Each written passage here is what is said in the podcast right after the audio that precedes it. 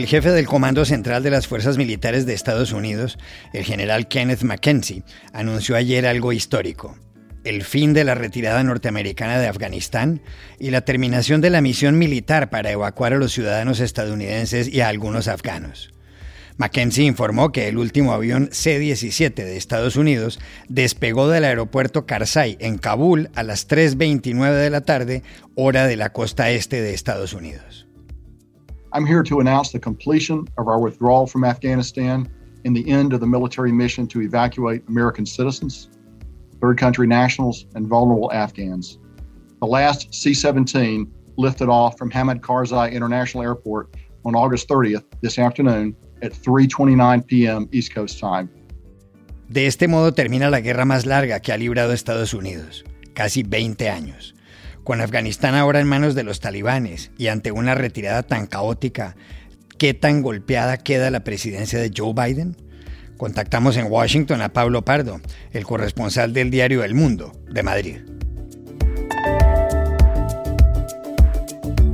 La situación política de Venezuela puede dar un giro drástico en cualquier momento con el previsible anuncio de los partidos opositores de que tomarán parte en las elecciones regionales del 21 de noviembre. ¿Cómo interpretar ese cambio de postura? Llamamos a Caracas al periodista y analista venezolano Saúl Noriega.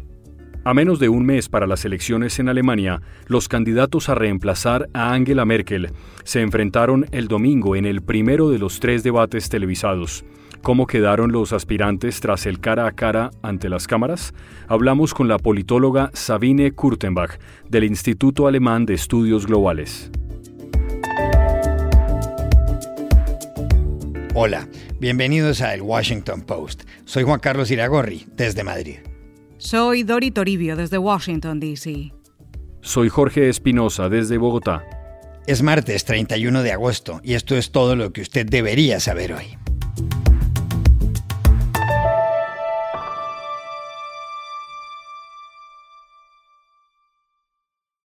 La guerra de Estados Unidos en Afganistán terminó oficialmente ayer con el despegue del aeropuerto de Kabul del último avión C-17 de la Fuerza Aérea Norteamericana. De ese modo finalizó la retirada de las tropas de Washington.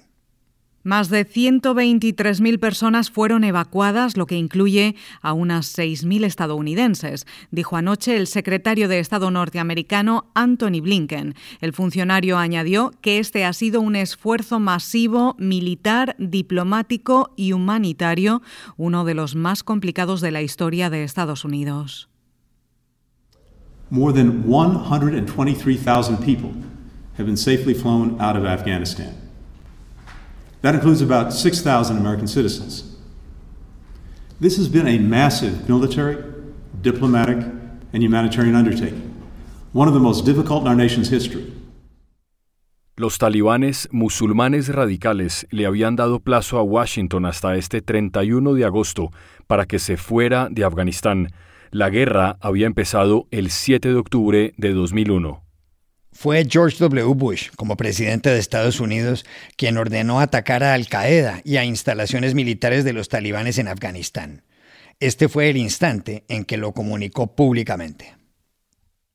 On my orders, the United States military has begun strikes against Al Qaeda terrorist training camps and military installations of the Taliban regime in Afghanistan. La orden de Bush era la respuesta a los atentados contra las Torres Gemelas en Manhattan el 11 de septiembre de 2001. Esos ataques costaron la vida de 3.000 personas. En 2020, Donald Trump, antes de dejar la Casa Blanca, firmó un acuerdo con los talibanes para poner fin a la guerra este año. La guerra en Afganistán se ha cobrado la vida de más de 170.000 personas, según la Universidad de Brown en Providence, en Rhode Island. Estados Unidos gastó 2 billones de dólares. A lo largo de la historia, Afganistán, un país de Asia Central de 652.000 kilómetros cuadrados, un área similar a la de Francia, ha sido muy difícil de gobernar de forma prolongada.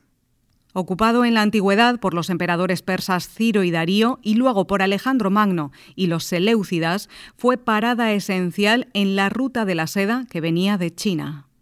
Los monjes de la India levantaron luego en su territorio las estatuas más grandes de Buda, destruidas recientemente por los talibanes. El Islam llegó en el siglo VII y Genghis Khan en el XIII. En el siglo XV, el guerrero turco-mongol Tamerlán y sus sucesores consiguieron pacificarlo por más de 100 años. En el XIX comenzaron varias guerras de líderes afganos contra los ingleses. Ya a finales del 20, en 1979, la Unión Soviética lo invadió, pero tampoco pudo permanecer mucho tiempo. La topografía y la diversidad étnica hicieron difícil la existencia de un solo gobierno. Ahora el turno de irse ha sido para Estados Unidos en una decisión de Joe Biden. ¿Afectará a su presidencia esta determinación? Esto nos dijo en Washington Pablo Pardo, corresponsal del periódico El Mundo de Madrid, que sigue muy de cerca lo que pasa. Yo creo que la retirada de Afganistán va a marcar la presidencia de Joe Biden en los libros de historia, o sea, en los libros que se van a escribir dentro de 10, 20, 30, 40, 50 años. En el corto plazo mm, yo creo que no va a tener implicaciones y no va a tener implicaciones políticas. ¿Por qué digo esto? Porque a los estadounidenses la política internacional les importa muy poco. Eh, y ahora mismo incluso les importa menos. Eh, cuando se ven las encuestas, las prioridades de los estadounidenses son la economía y el COVID. Estados Unidos es un país muy insular que ve a, todo el resto del mundo como una cosa que le queda muy lejos. Eh, incluso cuando se examinan las cuestiones en política exterior, eh, que ocupan un lugar muy bajo en la preocupación de los estadounidenses son China y Rusia las cosas que de verdad importan, no el terrorismo. Salvo que de Afganistán salga un atentado terrorista grande eh, contra Estados Unidos o suceda algún tipo de crisis regional en Pakistán o Afganistán que obliga a Estados Unidos a volver a la zona, pronto no va a tener consecuencias políticas para los estadounidenses. Lo que sí que tiene es un impacto psicológico, que yo creo que es lo que ha hecho que la popularidad de Biden haya caído del 51.5% al 47.3% solamente este mes, que es una caída bastante significativa. Y es que ha destruido en gran medida la imagen de competencia, la imagen de eficacia que Biden ha tratado de transmitir y que había conseguido transmitir con mucho éxito desde que llegó a la Casa Blanca. Pero ahora puede volver a centrarse en la política doméstica, donde se mueve con mucha más soltura y puede eh, recuperar esa popularidad.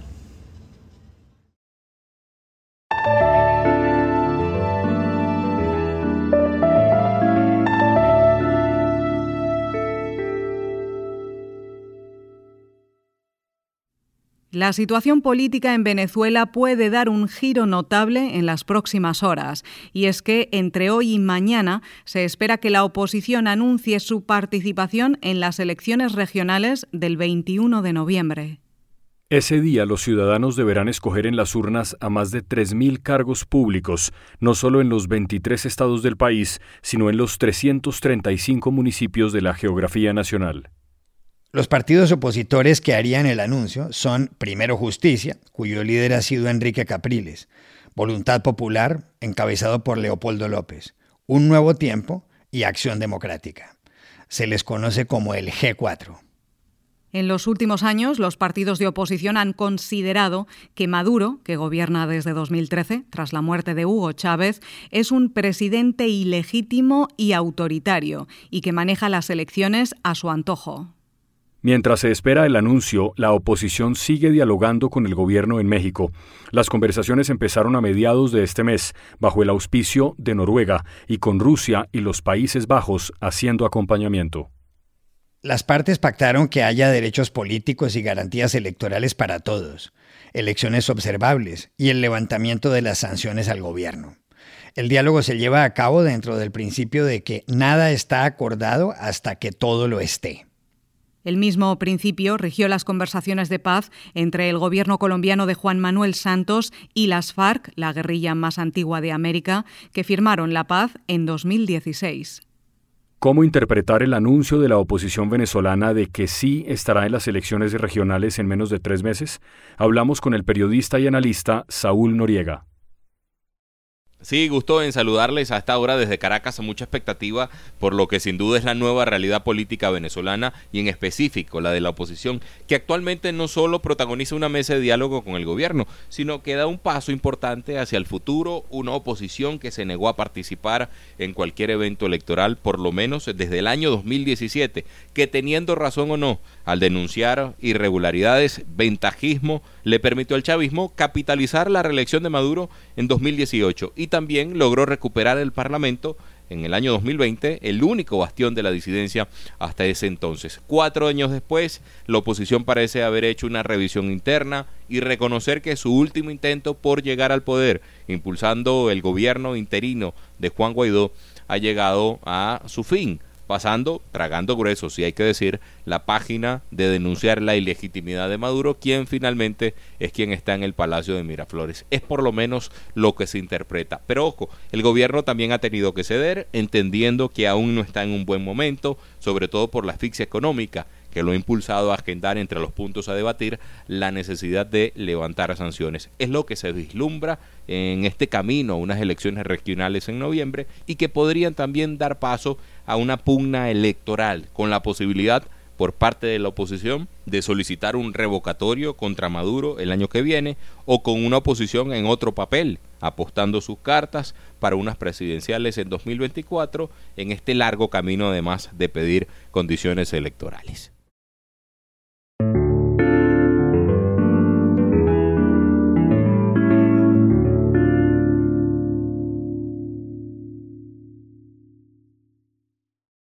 This podcast is sponsored by Monarch Money.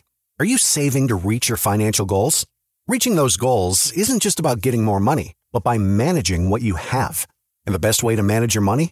Monarch Money.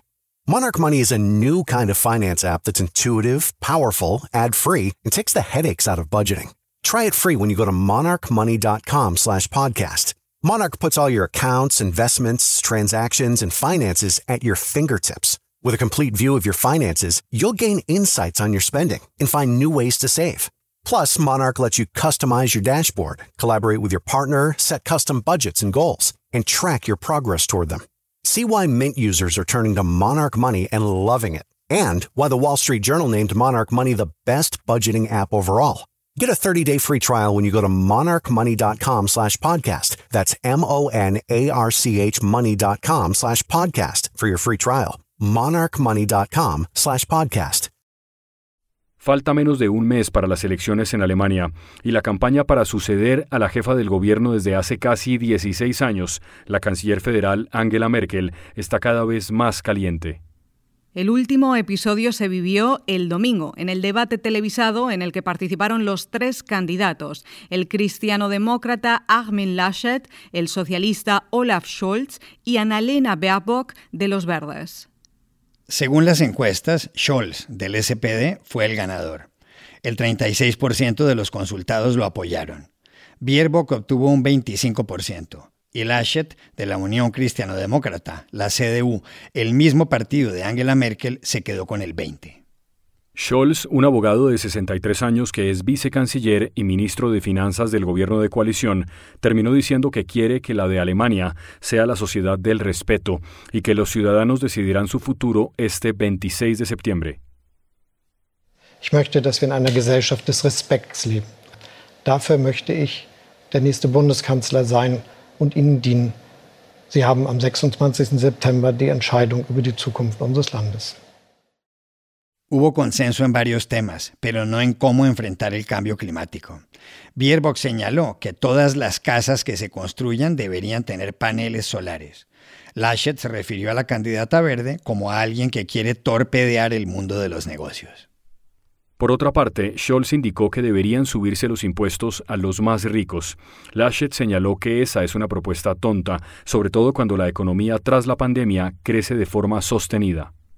Aunque faltan dos debates más, ¿cómo influye en la campaña el del domingo? Se lo preguntamos ayer a la politóloga Sabine Quotenbach, del Instituto Alemán de Estudios Globales.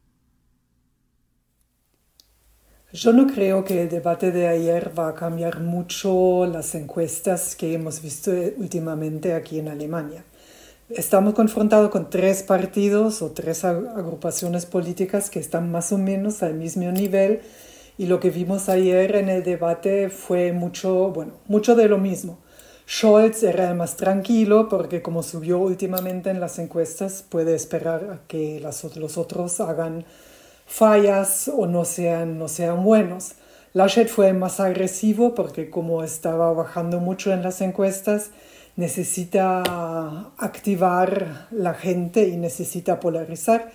Y Annalena Baerbock fue como muy precisa o la más precisa en presentar un plan de urgencia para confrontar el cambio climático o también muy precisa con algunas ideas acerca de, de bajar la inequidad en, familias con, con, con niños. Así que yo creo que va a ser muy interesante ver los próximos debates, que va a haber dos más. Y bueno, el 26 de septiembre sabemos qué es lo que pasa y quién ganó.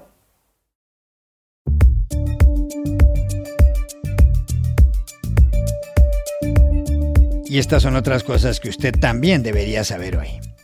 El huracán Aida ha dejado en Luisiana, en el sur de Estados Unidos, más de un millón de personas sin electricidad y un importante rastro de daños por las inundaciones y los vientos de hasta 240 kilómetros por hora. Aida tocó tierra el domingo como huracán de categoría 4 en la costa del Golfo, justo 16 años después del paso del devastador Katrina por la misma región. Ayer se debilitó a tormenta tropical, pero el peligro continúa. Al grabar este podcast había al menos un muerto.